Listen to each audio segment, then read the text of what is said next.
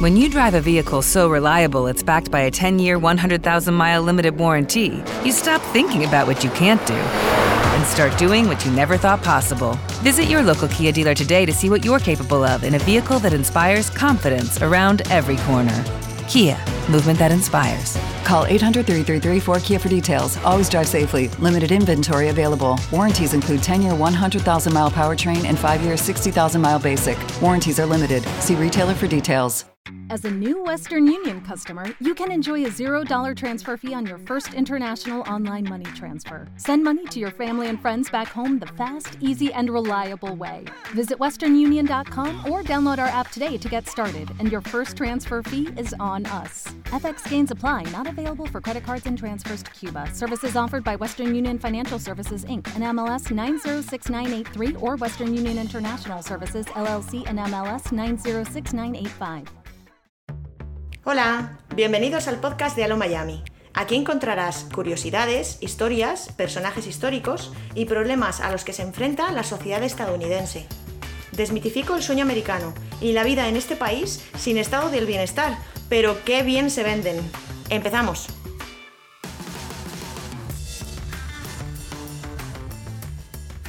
En el episodio de hoy, más que desmitificar Estados Unidos, en general, os quiero explicar una parte de la vida real de vivir en Florida o en otros estados del sur de Estados Unidos que por una cuestión puramente geográfica son lugares de paso frecuentes para huracanes. Estoy grabando este episodio el día 21 de agosto del año 2020, en plena temporada de huracanes, y ahora mismo estamos en aviso de que el huracán Laura puede que venga para acá, aunque las últimas noticias son esperanzadoras, nos dicen que parece que se desviará hacia el sur. Se está hablando de que puede que en los próximos días no uno, sino dos huracanes lleguen al mismo tiempo a la zona del Golfo de México y afectarían a, a los estados de Luisiana y de Texas. Los huracanes no ocurren a todas horas ni todos los años siquiera, pero sobre todo en Florida, al estar muy cerca de las zonas en las que se suelen formar, vivimos varias amenazas más o menos inquietantes cada año, principalmente durante la época de huracanes. Esta época va del 1 de junio al 30 de noviembre y coincide con la época de lluvias en Miami. Porque recordad que por aquí no hay estaciones de primavera, verano, otoño e invierno como en la península española. Aquí podemos decir que el año se divide entre temporada de lluvias y la temporada seca, que son los meses de diciembre a mayo, donde la humedad es un poquito más baja y puede hasta llegar a hacer frío durante un día o dos sueltos, o una semana incluso, pero el no bajar de 20 grados en Miami no es algo muy habitual. Dicho esto, volvamos a la temporada de huracanes, a esos seis meses al año en los que existe más riesgo de que se forme un huracán que venga en nuestra dirección, puede ocurrir fuera de temporada y esto es una auténtica lotería porque lo habitual es que las probabilidades de huracán se incrementen mucho en los meses de agosto, septiembre y octubre y según el Centro Nacional de Huracanes, a principios de septiembre es la temporada más alta, según el histórico, para este tipo de tormentas. Pero el que se formen muchos huracanes en esta época no significa que sean todos devastadores, claro está, porque un huracán no deja de ser una tormenta, que se forma en medio del océano alrededor de esta zona del planeta porque el agua y por tanto también el aire está más caliente. Cuando esta tormenta o ciclón tropical se hace más y más grande, se puede catalogar en varias categorías. Hay más, pero solo os voy a hablar de las que suelen afectarnos a nosotros. Tenemos las depresiones tropicales, que son las tormentas con vientos de unos 61 km por hora más o menos, y luego tenemos las tormentas tropicales, que ya tienen unos vientos de unos 62 km por hora y pueden llegar hasta los 118 km por hora. Sinceramente, creo que depresiones tropicales tenemos varias todos los años e incluso alguna tormenta tropical de la cual no nos avisa nadie, porque cuando sí nos avisan, que suele ser porque haya amenaza de huracán y este se termine debilitando y quede todo en una tormenta tropical, Muchas veces esas tormentas anunciadas no son más graves que cualquier tormenta que podamos vivir un día cualquiera sin que nadie nos avise, vaya. Digo a efectos de quien ve llover por la ventana, claro está.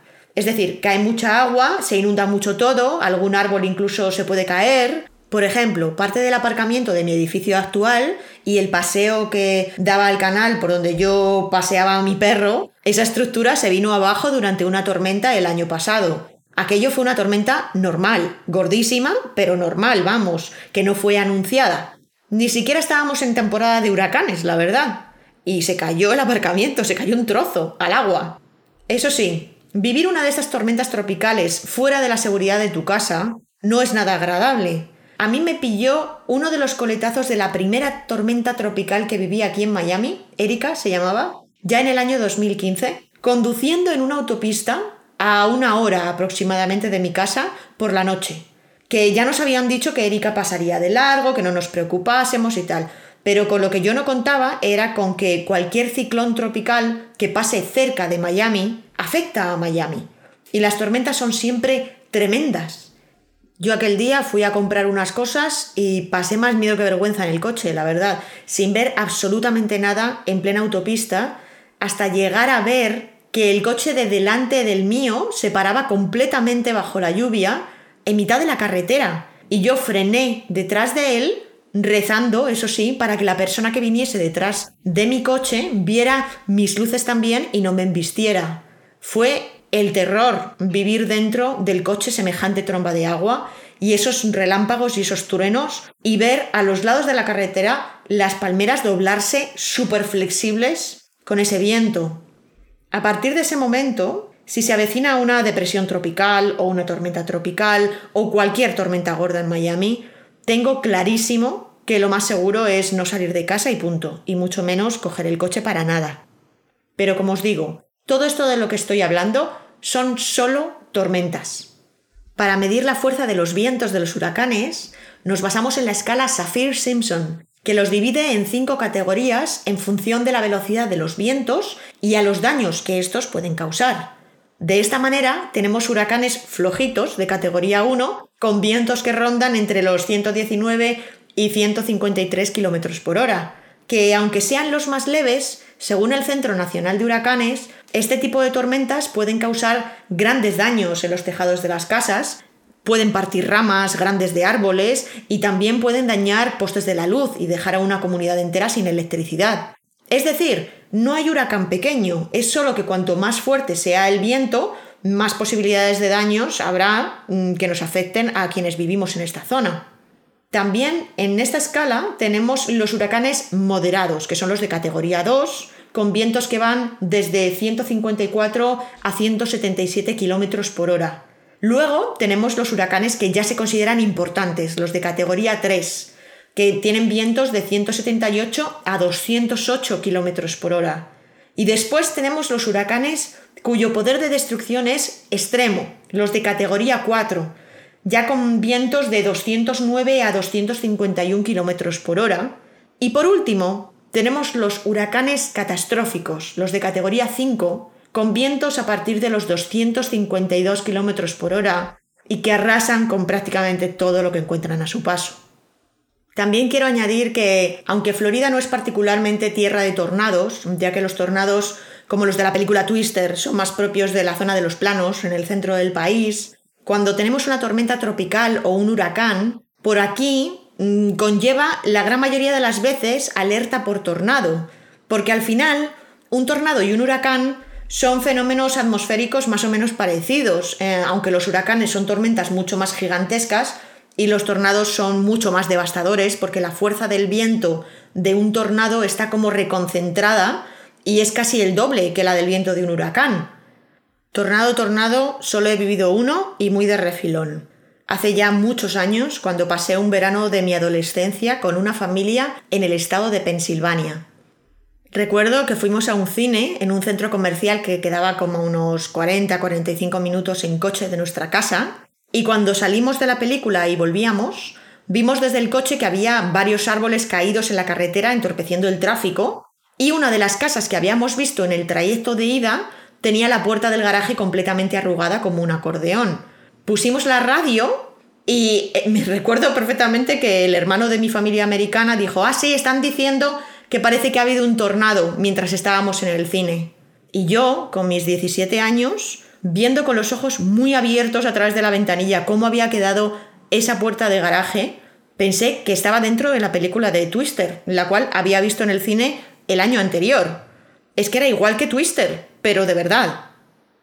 Pero bueno, aquello había pasado hace muchos años y nunca jamás volví a tener una experiencia ni remotamente lejana con un tornado. Hasta este mismo verano, cuando de pura casualidad esta semana pasada miré desde mi mesa de trabajo por la ventana hacia el cielo porque se estaba poniendo muy negro y vi cómo se estaba formando un tornadito en las nubes, que terminó siendo una tromba de agua gigantesca que unía al cielo con el mar.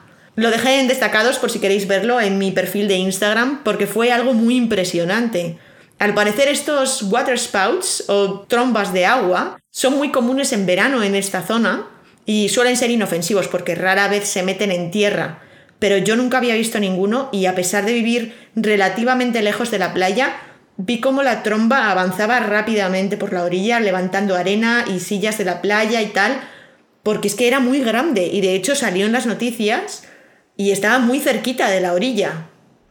Afortunadamente, los únicos destrozos fueron algunas hamacas por lo visto y la puerta de una de las mansiones de la playa, que se arrancó casi de cuajo, lo vi en las noticias, y pegó un buen susto al pobre señor que estaba trabajando allí en los jardines, que, que veía que se volaba. Pero bueno, resumiendo, como veis, mis dos experiencias con tornados, uno de tierra y otro de agua, si es que se puede llamar así, a la tromba de agua, han sido muy de refilón, afortunadamente, y no tengo ninguna, ninguna intención de vivirlos más de cerca. Pero algo que aprendí durante mi experiencia con el huracán Irma es que en el tiempo en el que un huracán está ocurriendo por encima de tu cabeza, es muy probable que se formen tornados dentro de ese huracán. Y esos tornados pueden provocar daños mucho más terribles en algunas zonas concretas y no en otras. Durante el huracán Irma, nuestros teléfonos no paraban de sonar con alertas por tornado que te urgían a buscar refugio en momentos concretos.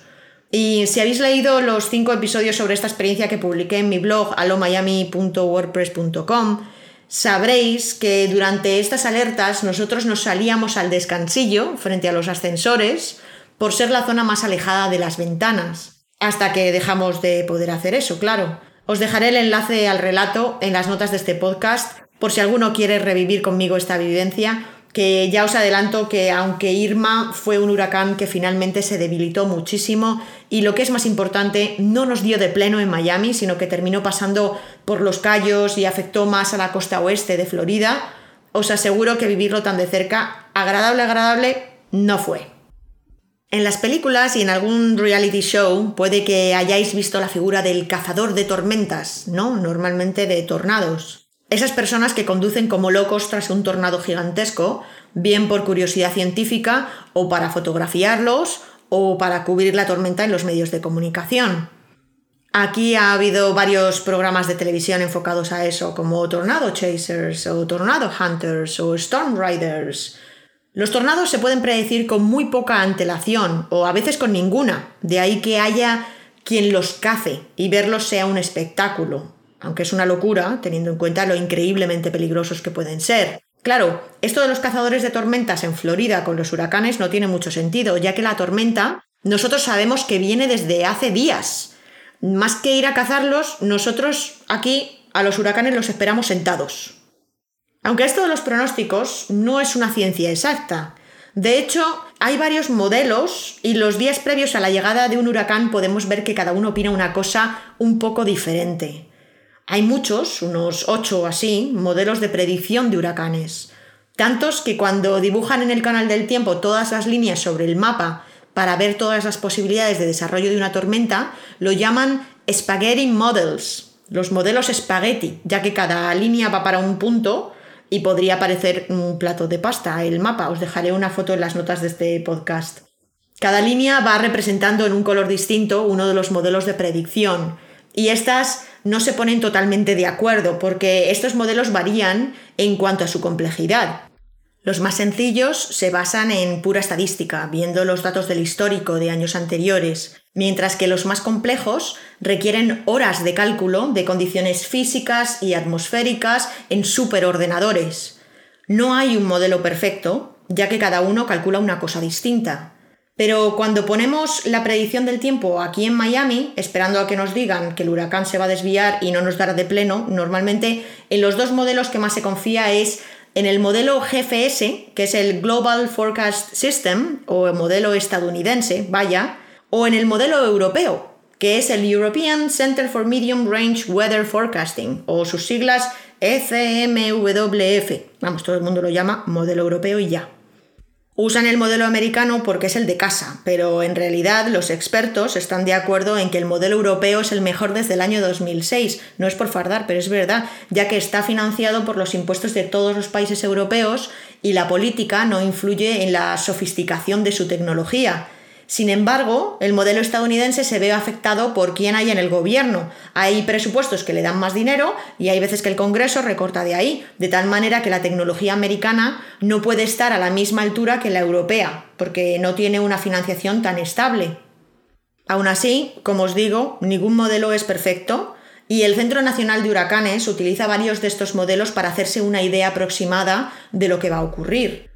La Organización de Meteorología Mundial es la que pone el nombre a estas tormentas, y esto lo viene haciendo desde el año 1950, ya que anteriormente solo se identificaban por su latitud y longitud. Y claro, esto para un meteorólogo tiene su sentido, pero para advertir al público en general de que una tormenta llega es muchísimo más fácil de comunicar si le ponemos un nombre. Al principio decidieron que se llamarían por orden alfabético, el primer nombre con la A, el segundo con la B y así. Pero en 1953 decidieron cambiar esta norma ligeramente para escoger solo nombres de mujeres. En 1978 comenzaron a alternarse nombres de mujeres con nombres de hombres, de tal manera que si el primero era Alice, el segundo era Bob, por ejemplo, y de hecho la primera tormenta tropical con nombre fue Alice en 1953 y la primera tormenta tropical con nombre de hombre fue Bob en 1979. Para crear estos nombres se hacen unas listas con nombres que empiezan por todas las letras, excepto por la Q, la U, la X, la Y y la Z. Y para el caso concreto de las tormentas del Atlántico Norte, la organización tiene seis listas con 21 nombres cada una que van rotando y se van reciclando cada seis años. Por ejemplo, para este año 2020 tenemos en esta lista a Arthur, a Bertha, a Cristóbal, Dolly, Edward, Faye, Gonzalo, Hannah, porque he dicho Gonzalo, no lo sé, e Gonzalo, Isaías o Isaias, como decían aquí, Kylie, Josephine, Laura. Todas estas ya han pasado, por lo visto. Bueno, Laura es la que nos han dicho que a lo mejor viene estos días, la semana que viene. Aunque realmente la mayoría no nos hemos ni enterado. Y las posibles tormentas que nos quedan para esta temporada serán Marco, Nana, Omar, Paulette, René, Sally, Teddy, Vicky y Wilfred. Si la temporada viniese fuerte, que espero que no, y hubiese más de 21 tormentas para las que tenemos nombre, entonces pasaría a usarse el alfabeto griego y el siguiente a Wilfred sería alfa, luego beta, luego gamma, delta y así. Esto es lo que ocurrió en el año 2005, un año especialmente malo en cuanto a huracanes, que tiene el triste récord de ser el peor de la historia, ya que se estima que murieron por culpa de las tormentas casi 4.000 personas. Aquel año hubo 27 tormentas y cuatro de las cuales fueron categoría 5, así que gastaron todas las de la lista en orden alfabético y además tuvieron que usar hasta seis letras griegas más. Aquel año fue el año del Emily, que pasó por México dos veces. También fue el año del Katrina, que causó casi 2.000 muertes en Luisiana. Después llegó Rita, que volvió a afectar a Luisiana y a la zona de Texas. Y para rematar, en octubre apareció primero por México y luego por Florida el huracán Vilma, que fue el más fuerte de la temporada. Si durante la temporada de huracanes se forman tormentas en el océano, pero no tienen graves efectos en tierra, nunca llegan para acá, esos nombres se reciclan.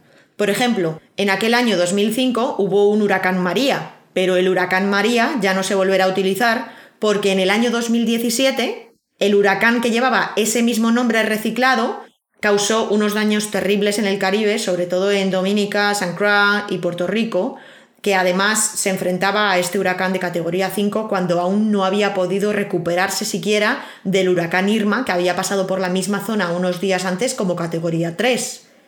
El huracán María es la tormenta que más vidas se ha cobrado en la isla de Puerto Rico desde un huracán que hubo en el siglo XIX y además reavivó el eterno debate sobre si Puerto Rico debiera ser un Estado y dejar de ser el gran territorio olvidado de Estados Unidos, que no recibió la ayuda ni en tiempo ni en forma que se recibe cuando este tipo de catástrofes ocurre en alguno de los Estados miembros. Aunque el huracán más famoso de Estados Unidos, por desgracia, es famoso precisamente por la mala gestión de este, y es el Katrina en Nueva Orleans.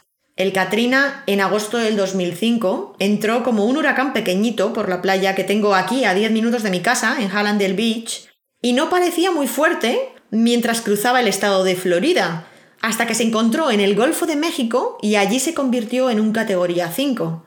Al estar gran parte de la ciudad de Nueva Orleans bajo el nivel del mar y al fallar todos los diques construidos décadas atrás, el agua lo invadió todo. Y a pesar de que se sabía con mucha antelación que iba, que llegaba, que estaba ya allí, gracias a los pronósticos del Centro Nacional de Huracanes, la gestión fue nefasta y se terminó cobrando más de 1.200 vidas y se estima que provocó daños por más de 125.000 millones de dólares. Otro huracán tristemente famoso fue el Sandy en su paso por Nueva York en el año 2012, un huracán de categoría 3 que después de pasar por Jamaica, por República Dominicana, por Puerto Rico, por Bahamas y por Cuba, entró a Estados Unidos por Florida y afectó a nada más y nada menos que 24 estados en su paso desde Miami hasta Maine, arriba del todo, y después siguió cobrándose vidas y daños en Canadá. Harvey, en Houston, en Texas, en el año 2017, fue también otro de los grandes.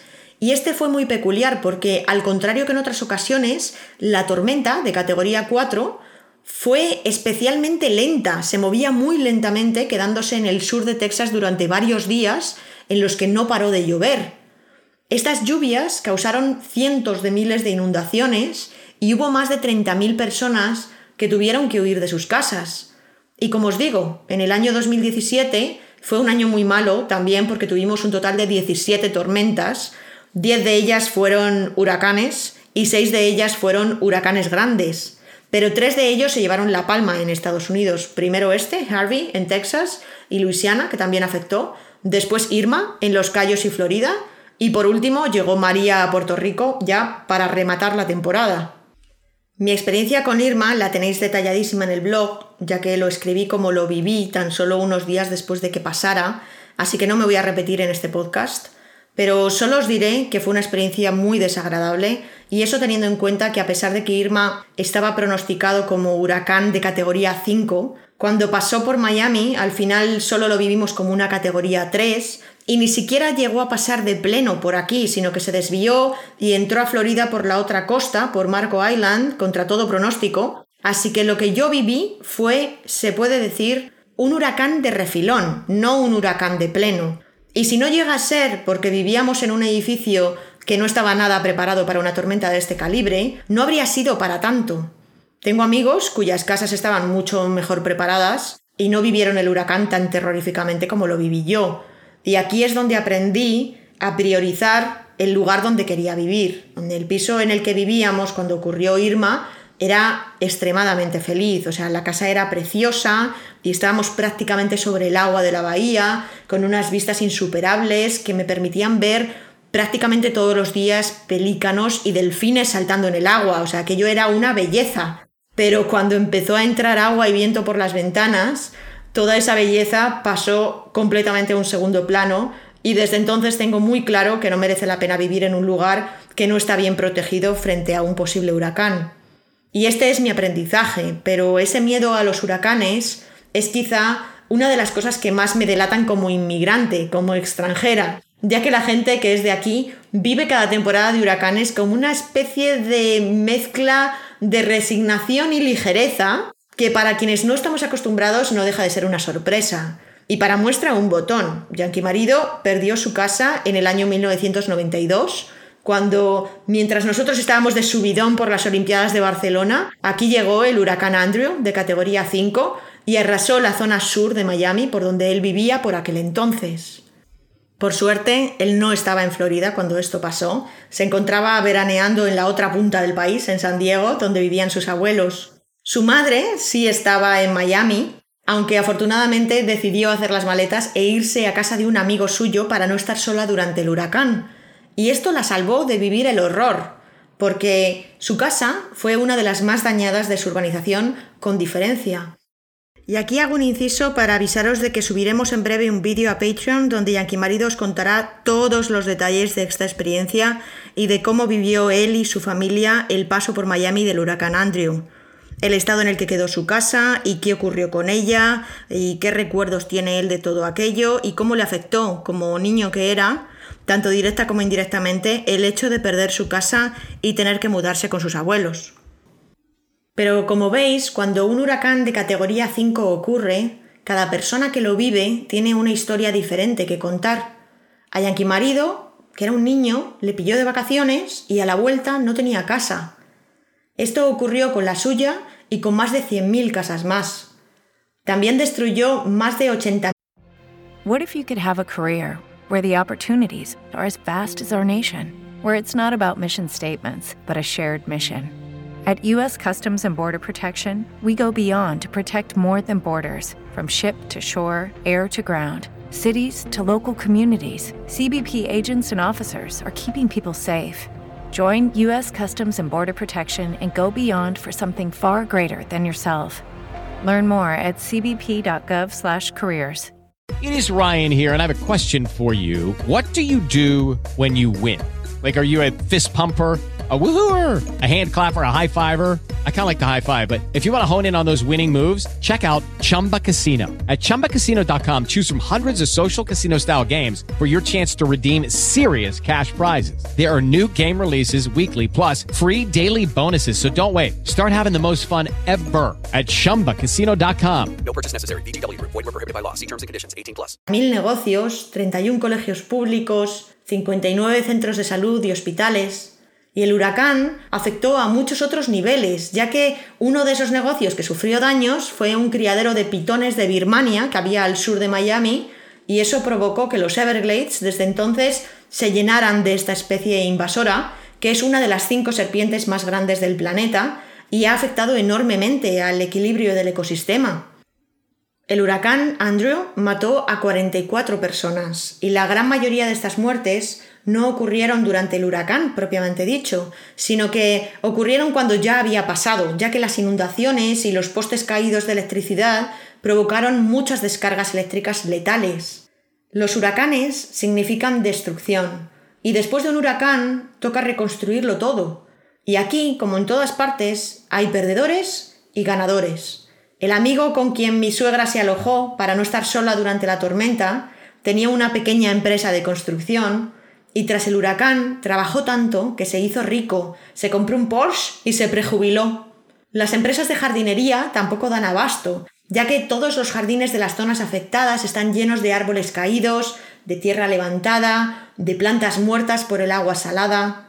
Las empresas de reparación de verjas, de puertas, de tejados y de ventanas también son fundamentales, ya que tras el huracán abundan los saqueos a tiendas y a las casas que están más desprotegidas. Y aunque desde el gobierno se imponen medidas para evitarlos, como el toque de queda o incluso el despliegue de la Guardia Nacional, es decir, el ejército, que en estos casos actúa un poco como protección civil, de apoyo a las fuerzas de seguridad para controlar estas cosas o al tráfico, ya que los semáforos no funcionan, las empresas privadas también de seguridad pueden verse muy beneficiadas, ya que los barrios de mansiones o las grandes empresas se blindan aún más de lo habitual. Las aseguradoras comienzan auténticas batallas legales tras los huracanes, ya que son, en teoría, su momento de pérdidas, ¿no? Entre comillas. Pero por un lado, se dedican a denegar la cobertura a los particulares y de ahí que las empresas de peritaje y de mediación sean tan importantes en estos momentos para pedir cobertura por daños por humedades, por ejemplo, y por otro, las aseguradoras se dedican a reclamar al gobierno todo tipo de ayudas que hacen que puedan incluso duplicar sus beneficios. Cuando ocurrió el huracán Sandy en Nueva York, miles de propietarios de casas pidieron ayuda y sus seguros privados, que se suponía que iban a cubrir sus daños administrando las ayudas del gobierno para estas inundaciones, en realidad no terminaron de responder. Un artículo de NPR cuenta el caso de una persona que aun teniendo 250.000 dólares de cobertura en su seguro de hogar, solo recibió 90.000 y eso no fue suficiente para reconstruir completamente su casa. Y esto ocurre a miles de personas cada vez que hay un huracán. Las aseguradoras cobran todo el año y al menos en Miami los seguros de las casas son carísimos. Y luego, cuando hay una catástrofe natural, cobran también por parte de la ayuda federal y por último hacen todo lo posible para no pagar a sus asegurados. Y cuando hablo de ayuda federal, hablo del FIMA. Existe, desde que lo creó el presidente Jimmy Carter, un fondo para emergencias, el FIMA, eh, que son las siglas de Federal Emergency Management Agency, que tiene un presupuesto de unos 18 mil millones de dólares aprobado por un comité de la Cámara de Representantes y es la hucha que se utiliza para responder a este tipo de desastres o para tener recursos para prevenirlos. Sin embargo, esta ayuda ha sido en casi todas las supercatástrofes motivo de polémica por llegar tarde, como ocurrió con la ayuda tras el huracán Andrew, que el gobernador de Florida tardó cinco días en pedirla y es que estaban en una situación crítica porque mi suegra pudo irse con sus padres sin ningún problema, pero estamos hablando de que durante unos días hubo 250.000 personas de todo tipo y condición que se habían quedado sin hogar. Hay mucha gente en Estados Unidos que vive en casas tipo trailer, que son viviendas prefabricadas, extremadamente vulnerables, y esas son las primeras en dejar a sus inquilinos sin techo. También hubo mucha polémica con el FIMA eh, tras el huracán Katrina, años más tarde, ya que se vio que ni había personal suficiente, ni preparado, ni a tiempo para evitar muertes que se podían haber evitado. También fue muy criticado este organismo cuando el huracán María, cuando el FIMA repartió paquetes de comida para los miles de afectados en la isla de Puerto Rico, que eran puras golosinas, eran chucherías, nada sano, nada realmente comida, eran paquetes que incluían Skittles, por ejemplo, que son caramelos dio más comida a nuestro cocinero José Andrés en Puerto Rico que el gobierno de Estados Unidos. Cuanto más rápido se actúe tras un huracán, menos afecta tanto a la economía como a las vidas humanas. Recuerdo que cuando pasó por aquí Irma, la FPL, que es la compañía de la luz aquí en Florida, tenía cientos de camiones aparcados en una explanada cerca de mi casa, preparados para el poshuracán. En cuestión de pocos días, todos los postes de la luz caídos estaban en pie y funcionando de nuevo. Y eso los nativos de Florida lo notaron y mucho en comparación con las semanas de desesperación sin electricidad que se sucedieron en el pasado, con el huracán Vilma en el año 2005, por ejemplo, que dejó a más de 3 millones de personas sin luz en Miami y alrededores. Y es que la luz lo es todo. Las oficinas, los semáforos, las casas, Prácticamente todos tenemos aquí vitrocerámica eléctrica y no de gas, así que es una estampa muy habitual tras un huracán ver cómo la gente hace barbacoas en sus jardines, si se puede estar fuera, o en sus garajes, si se tiene que estar dentro porque esté lloviendo. En Miami, en época de huracanes, rodamos durante todo el día eh, con 30 grados, con una humedad que va del 75 al 100% y que de pronto no te funcione el aire acondicionado, que aquí tiene todo el mundo durante todos los días del año puesto, a todas horas, en todas las habitaciones de la casa, incluyendo el baño, os podéis imaginar lo que se nota. Por eso, uno de los productos de venta estrella, tanto antes como después de un huracán, son los generadores de electricidad. Cuestan entre 300 y 1000 dólares aproximadamente en función de la capacidad que tengan, y es lo típico que si tienes una casa unifamiliar en Florida, te tienes que plantear comprar. Cuando vives en Florida, te acostumbras a determinadas cosas relacionadas con la temporada de huracanes. Al principio de la misma siempre nos llega a los buzones una especie de manual de supervivencia a la temporada de huracanes, donde el gobierno del condado nos recuerda qué tenemos que hacer. Viene en los tres idiomas más hablados de esta zona de Florida, en inglés, en español y en criollo. Incluye todos los teléfonos de servicios de emergencias, todas las definiciones de qué es una alerta de tormenta, qué es cuando hay posibilidades, o qué es una advertencia de tormenta, que es cuando ya se espera que le venga la tormenta en las próximas horas, o qué diferencia hay entre una tormenta tropical y un huracán, por si hay alguien que aún no se ha enterado. También incluye la información del programa de emergencia y asistencia para la evacuación, que pueden solicitar los residentes que necesiten ayuda para evacuarse, pues porque no puedan hacerlo por sí mismos, o bien por una condición médica o física, o por falta de medios de transporte, o porque dependan de equipos de soporte que funcionen con electricidad, por ejemplo. A estas personas se les da ayuda si se inscriben en este programa, que se puede hacer por Internet. En el panfleto, que es como un librito, también te indican las zonas por colores de mayor peligro de Miami-Dade. Las zonas rojas son las que están más en la costa, las que tienen más peligro incluso cuando el huracán es categoría 1. Y luego están pues las zonas naranjas, las amarillas, las verdes y las azules. Las azules, para que os hagáis una idea, son las que están más en el interior de la península y que solo se verían afectadas si llegase un huracán de categoría 5. También viene una lista de preparación para el desastre, lo que aquí se llama una Disaster Kit Checklist. Y os digo lo que viene. Al menos tienes que tener un galón, que son casi 4 litros de agua, por persona y día. Y se recomienda tener suficiente agua para entre 3 y 7 días que puedes estar sin ella. Porque esa es otra. El agua está contaminada después de un huracán, porque se mezcla el agua potable con agua salina, así que no se puede beber del grifo. Es decir, lo ideal es tener en tu casa entre 12 y 28 litros de agua por persona. Ya os digo yo que nosotros no estamos preparados, porque creo que tenemos unos 8 litros en total para los dos en la despensa y eso que ahora algo tenemos, porque cuando llegó Irma no tenía nada de agua embotellada y fui incapaz de encontrar en el supermercado. Así que llené todos los tuppers posibles con agua antes de la tormenta. Otras cosas que vienen en la lista. Un abrelatas manual para abrir las latas que te recomiendan comprar para sobrevivir de 3 a 7 días sin electricidad. Un cambio de ropa a mano. Un par de zapatos resistentes a mano. Tu medicación con receta a mano, artículos de higiene íntima, bolsas de basura, un botiquín de primeros auxilios, cargadores y aparatos completamente cargados, algo de lectura o unos crucigramas para sobrevivir al aburrimiento sin internet, tus gafas, tus lentillas, la comida y el bebedero de tu perro, linternas, pilas, unas llaves extra del coche, dinero en efectivo y documentación importante, toda metidita en una bolsa de plástico que resista al agua. Si haces todo eso, este pequeño equipaje, antes de un huracán gordo y además tienes el depósito de la gasolina de tu coche siempre lleno durante esta época, estás preparadísimo para lo que pueda llegar.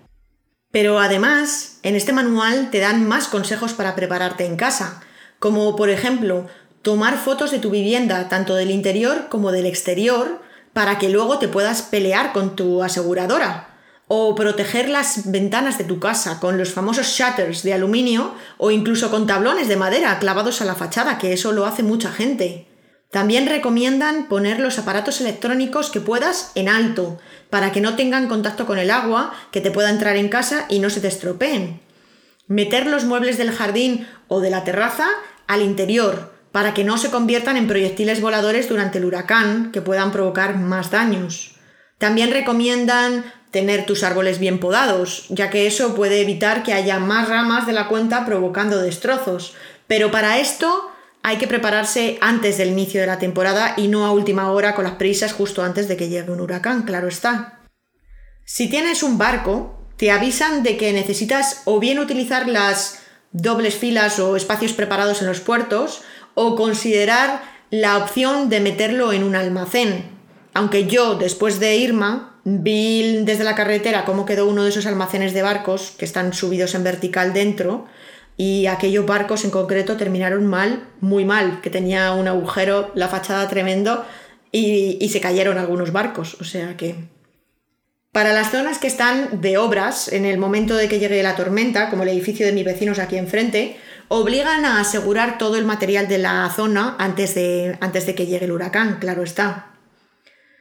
Antes de la tormenta se evacúa las zonas que están más en peligro. Y estas son todas las casas prefabricadas que os comentaba antes, que son extremadamente frágiles, y también todas las casas que están en las zonas de evacuación, en la costa principalmente.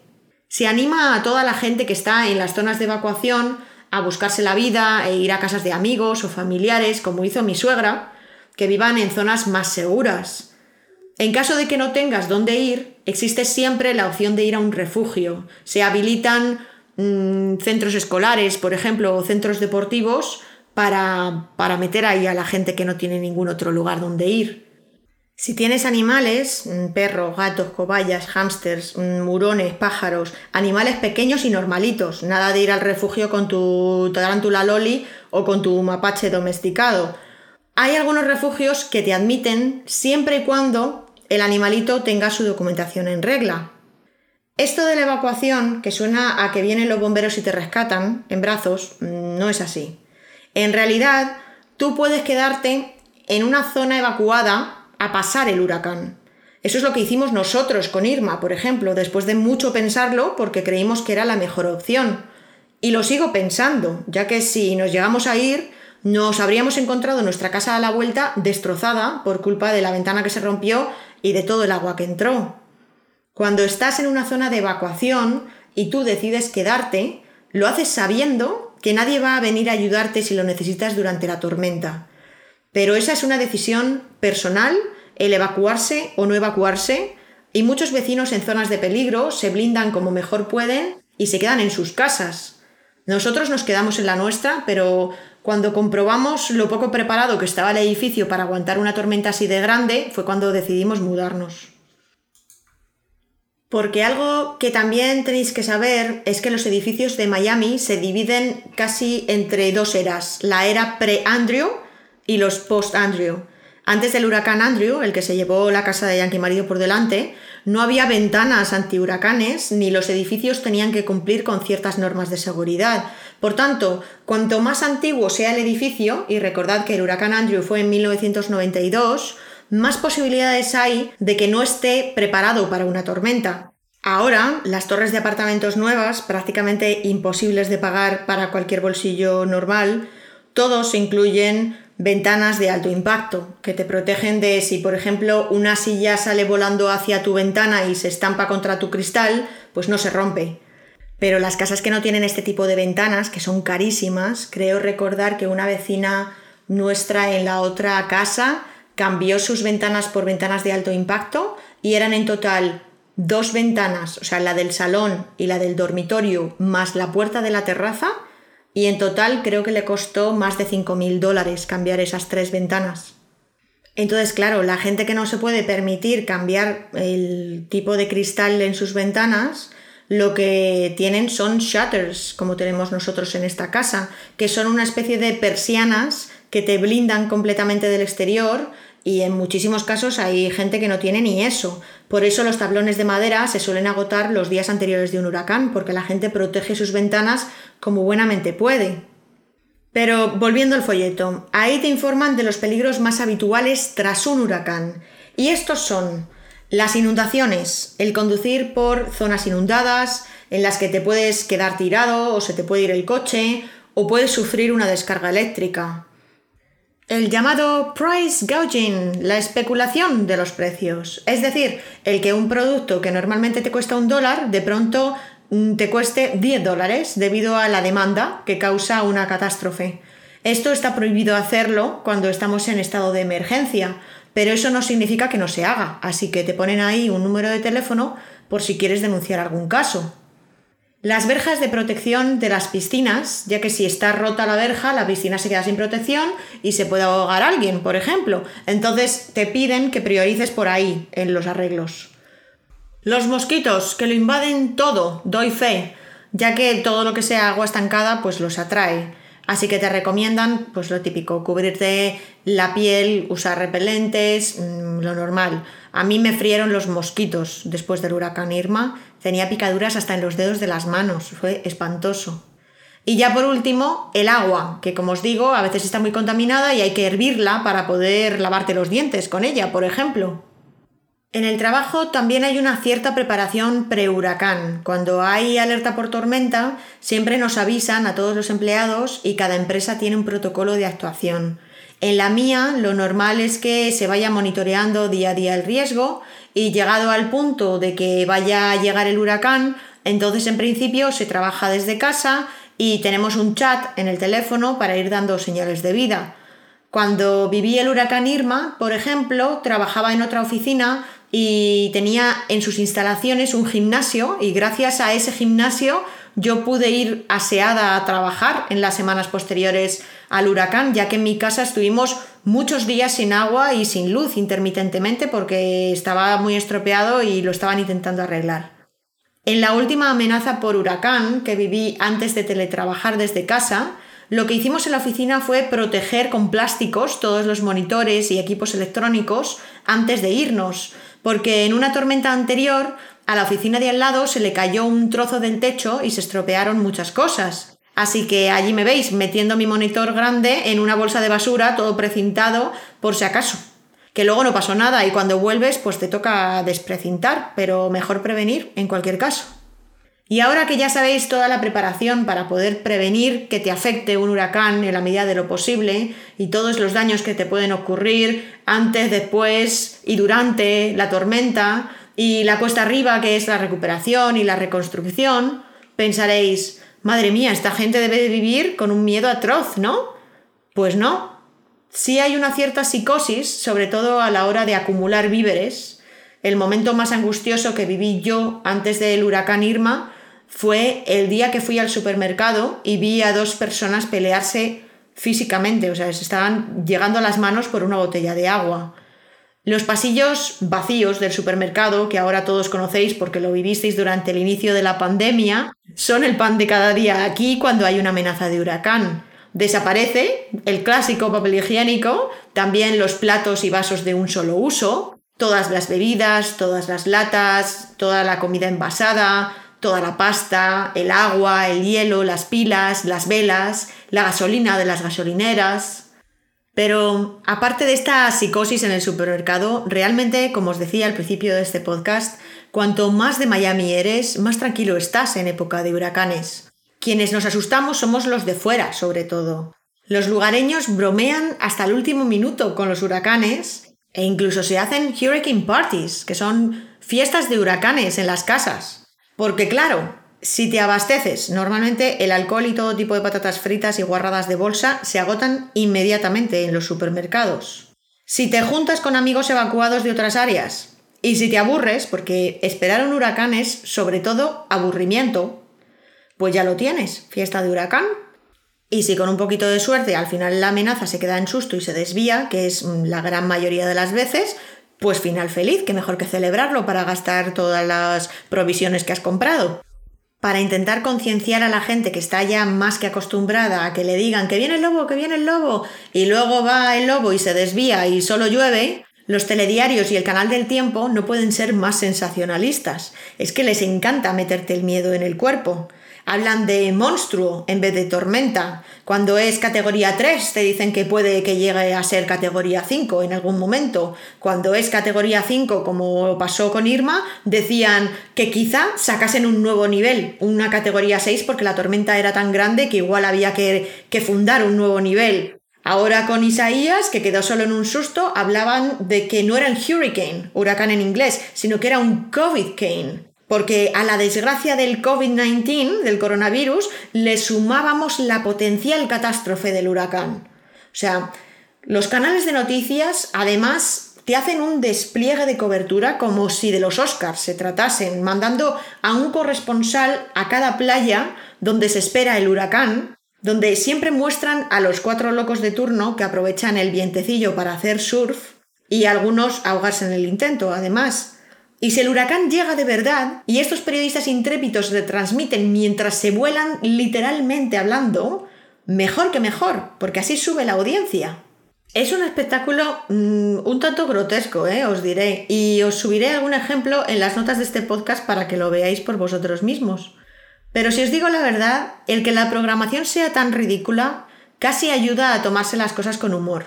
Tú ves al reportero que se vuela y te preguntas, ¿Qué sueldo hace que merezca la pena eso? ¿Estará su madre viéndolo toda orgullosa porque sale su hijo en la tele o no podrá ni mirar pensando que su hijo se lo va a tragar el mar? Los huracanes son épocas, como os describía en mi blog, de montañas rusas de emociones y de muchos cambios de humor. Los que los vivimos, los vivimos con resignación, con esperanza de que no hagan demasiado daño y con momentos de sarcasmo y de puro humor negro a todo trapo. Pero según te estás riendo de la tormenta, te pones a pensar en la gente que no va a levantar cabeza tras ella y se te pasa la risa en un momento. Siempre que he vivido alguna amenaza de huracán, y lo he compartido en las redes, hay alguien que me dice que qué envidia poder vivir algo así de extremo. Y no, de envidia nada, os lo aseguro. Un huracán no es solo ver palmeras doblándose muy fuerte desde la comodidad de tu sofá, es agotador física y mentalmente, al menos en mi experiencia. Es tremendamente injusto y sufren siempre más los que menos tienen. Hay quien hace negocio de esto, mientras que otros sufren pérdidas irreparables. Y os doy un dato triste. Durante el huracán Katrina, Hubo más de 600.000 animales domésticos que murieron o fueron abandonados por sus dueños al ser evacuados de emergencia y en muchos casos los refugios no, no los admitían con sus animales. Y os cuento esto porque parece que a veces nos dan más pena los perrillos que las personas. Así que no, los huracanes no traen nada bueno, enriquecen a cuatro y perjudican a cientos. Pero espero que este larguísimo episodio os haya parecido interesante y haya podido responder a todas esas dudas que me hicisteis a través de Instagram cuando os pregunté qué queríais saber sobre los huracanes. Yo aquí me despido hasta el próximo episodio, no sin antes recordaros que en mi Instagram alo-miami os hablo todos los días de temas mm, un tanto variados. En mi Twitter alo-miami os suelo explicar cosillas de politiqueo y tal. Y ahora en mi Patreon, Allo Miami, si queréis os podéis suscribir para ver los vídeos de Yankee Marido y las clases de inglés, de tal manera que así vosotros aprendéis más cosillas y también nos ayudáis a mantener todo este tinglado, si es que queréis. Así que nada, os mando un fuerte abrazo. Chao.